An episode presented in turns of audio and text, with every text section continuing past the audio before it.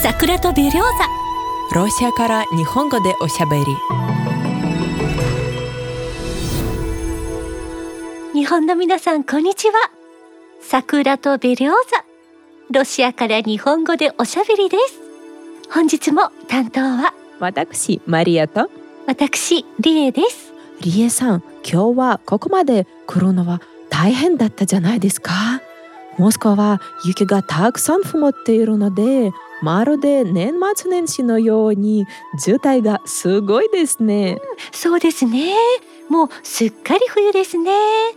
地下鉄には渋滞がないのでいいですがドライバーは大変ですね。でも私はロシアの冬が大好きです。街は新年に向けて美しく飾り付けもされますよね。ところでマリアさんは最近モスクワ中心部にある赤の広場には行きましたか？もう飾り付けはされましたかね？まだなんですよね、あうん、でも赤の広場に行きたいですね、実はね今年はモスクワの市民を対象にイルミネーションやインスタレーションなどで新年を飾り付けをするべきかそれともしないべきかを決めるためにインターネット投票が実施されたようなんです。ああ知りませんでした。理由は何ですか？ロシアの人たちはイルミネーションのきらびやかな飾り付けが好きなんだと思っていました、うん、そうね。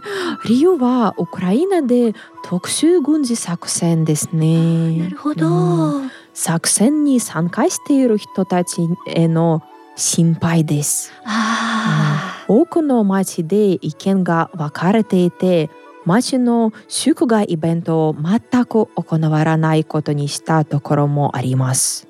でももう一つ理由がありますね。あはい。それはイルミネーションはたくさんの電力を使いということです、ああ、モスクワでは毎年あ新年になると街中がたくさんのイルミネーションで飾り付けられるのでその費用が結構な金額なんです。あそうでしょうね。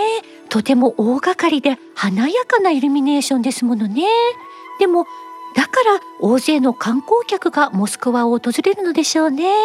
もしかしたらロシアで新年に大勢の人がモスクワを訪れるのは日本で春には桜の名所秋には紅葉の名所を訪れるのと似ているのかもしれないですね。ところで日本ではクリスマスのイルミネーションが始まっているのではないかと思いますが電力不足が懸念されているとも言われています。また電力会社の大幅な値上げ申請が相次いでいるとも報じられていますね。生活がどんどん苦しくなりますね。少なくとも環境活動はイルミネーションで飾り付けられたクリスマスツリーを今のところ問題視していないようですね。うんうんうん、彼らはゴッホの名画にしたようにスープをかけたりして自分たちの主張を訴えますかね。ああそうなんですよね。主張を訴えるんですよねうんところでロシアではあ市民が注目すすべきことも一つあるんですよね。はい何でしょう？うん、それはあ一番あ一番大きなクリスマスツリーを巡る競争です。はあ例えばあ去年はロシア西部のベルゴロードにその物価があ1850万ルーブルのクリスマスツリーが設置されました。ええそのクリスマスツリーの値段が1850万ルーブルですかはい、うん約4200万円ですよね信じられませんうん、私もです。大きさにああこだわるよりも綺麗な方がいい場合もありますよね。そうですね。私もそう思います。ロシアでは年末になると街の至る所にクリスマスツリーが設置されてそれをみんな楽しみにしていますが大きさをめぐる争いが繰り広げられていたんですね。うん。とにかく年末になって飾り付けがされると雪に覆われたロシアはおとぎ話の世界にいるような幻想的な雰囲気になるんですよね。うん、ただ新年に向けた飾り付けが始まって年末年始のモードになるとみんな用事を後回しにしようとするんですよ。うんなんかやるべきことがあってもあ年を明けて新年の休暇が終わってから決めようよと言うんです。うん新年は楽しみなんですが多分これが唯一困ったことです。よくわかります。なぜかみんなもう休暇ムードで面倒なことは後回しにしてしまうんですよね。ううんん日本人は新年を気持ちよく迎えたいので大掃除をしたり用事を済ませたりしてできるだけすっきりして新年を迎えようとしますがロシアでは新年が近づくと用事はもうどうでもよくなってしまう人がいるようですね。面白いなぁと思います。うん、ロシアでは新年の休館が12月31日から1月8日または9日までと長いですよね。その影響もあるのでしょうか、そう長いんですよね。ただロシアでは新年の休暇が1年の中で一番長い休暇なんですがはい。特に旅行に行ったりすることはありません。ああなぜでしょう、列車や飛行機などのチケットが天文学的に高いんです。ああなるほど、うん。ところで日本では何日間新年を祝いますか？日本では1月1日から3日までの3日間が三が日と呼ばれて官庁や多くの企業でお正月休みとなります。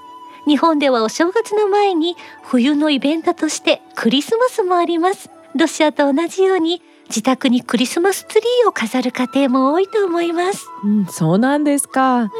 実はロシアのクリスマスは12月25日ではなくて1月7日なんです。うあん、最初にお正月が来るんです。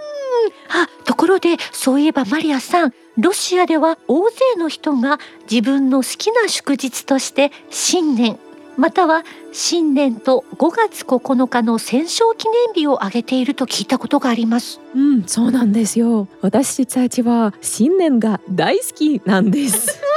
うん、ロシアでは12月31日の大晦日から1月お1日の深夜にかけて新年を祝います。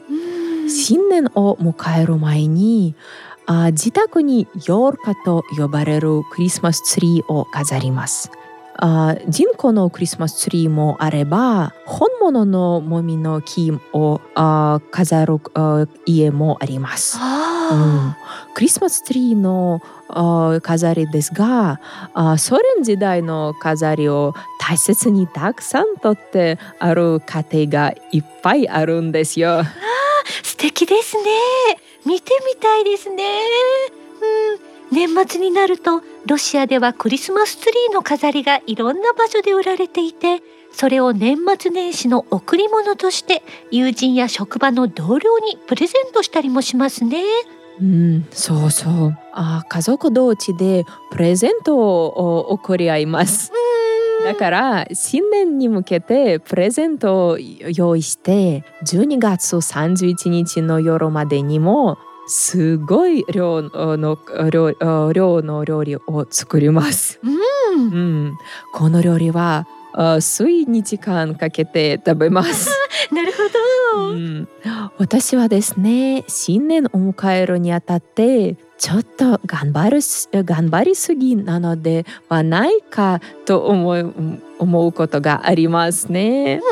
うん、大勢の女性が新年を迎えるために料理を朝早くから夜まで一日あ中作っているんです。ああ、それは大変ですね。うん、そんなに頑張らなくてはいけないものなんですか？うん、それが習慣になっているような気がします。ん。うん。新年に欠かせない伝統的な料理もありますし家庭の定番料理などもあります。ロシアでは新年をどのように迎えるかが重要なんです、うああ、ん、新年を迎えたと同じようにその一年を過ごすとになるとあ新年をどう迎えたかでかで一年が決め決まるということわざがあるんです。ですからみんなたくさんのごちそうを作ってできるだけ豊かにいい新年を迎えるように努力するんです。なるほど。12月31日から1月1日の夜にかけて花火も持ち上げられます。うん、そのようなことわざがあるならやはり良い新年を迎えたくなりますよね。ねねうん、ちなみに日本では花火といえば夏の風物詩なのでロシアでは冬にも花火が盛大に打ち上げられることに初めは驚きました。そうですか。はいそうでした、うん、ところでマリアさんロシアでは新年の後にクリスマスが祝われるんですよね。うん、ロシアのクリスマスをめぐっては複雑な歴史あるんです。うんうん帝政ロシアではキリスト教の誠実であろうクリスマスが祝われていましたがその後ソ連で宗教が禁止されたので世俗的な信念が祝われるようになりました。なるほど。ソ連になって多くのことが変わったんですね。うん。ちなみにソ連時代には新しい祝日も作られましたね。うん、祝日が新しく作られたんですね。うん、あ今ではロシアではあ新年もクリスマスも祝われています。でも新年はやはり一般的に家族と一緒に祝う行事です。うん、クリスマスは遊びに出かけたり友達と楽しく過ごしたりします。やはり新年の方が盛大に祝われるような気がします。うんところでロシアではなぜクリスマスが1月7日に祝われるんですか？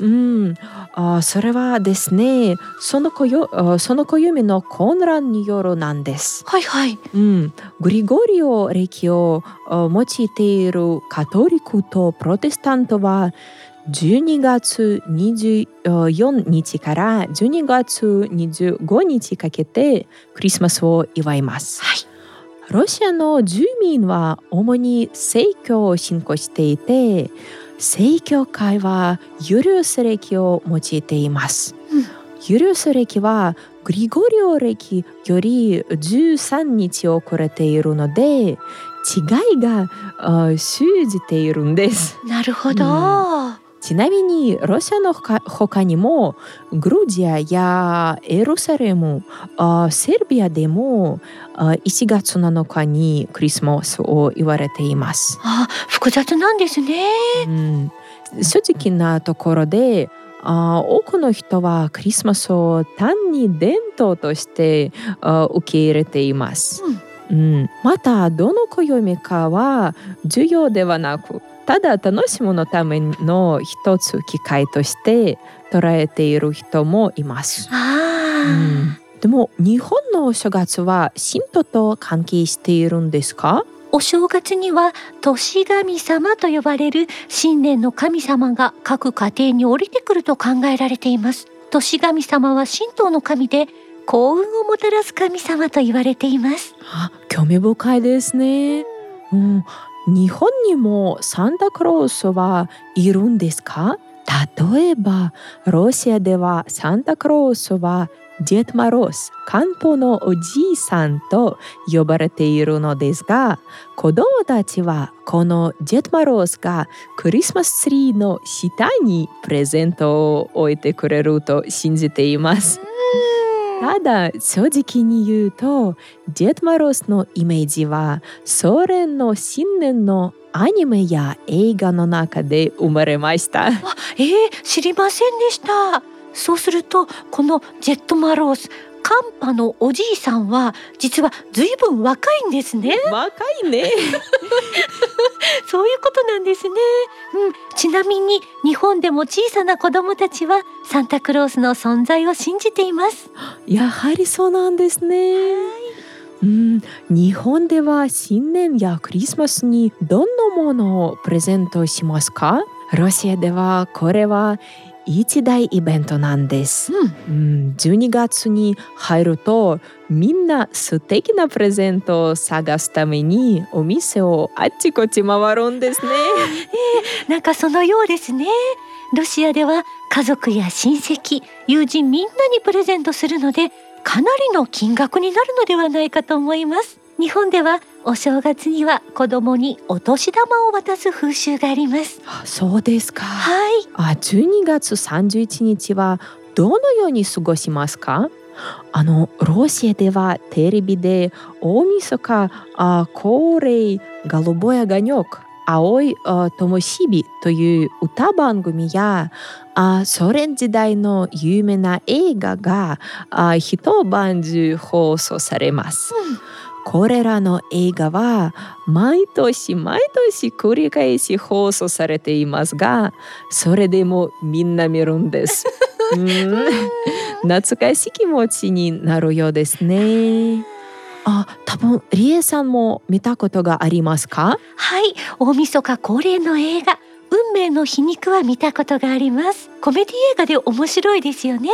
うんうん、あとロシアの民話をテーマにしたマロースカもソ連の映画ですよね。これらの映画はソ連を恋しく思っている大人のためものだと思いますね。ああ、なるほど。でも線あ量な映画なのであ休暇の時に見るのはいいと思います。うあん、日本にも同じような番組はありますか？あ、日本では大晦日恒例の番組として紅白歌合戦や行く年来る年などがあります。あやはりあるんですね。そうなんですよ。うん見てみたいですね。さて、そろそろお別れの時間となりました。うん、皆さん最後までお聞きいただきありがとうございました。また次回の番組でお会いいたしましょう。Всего вам доброго!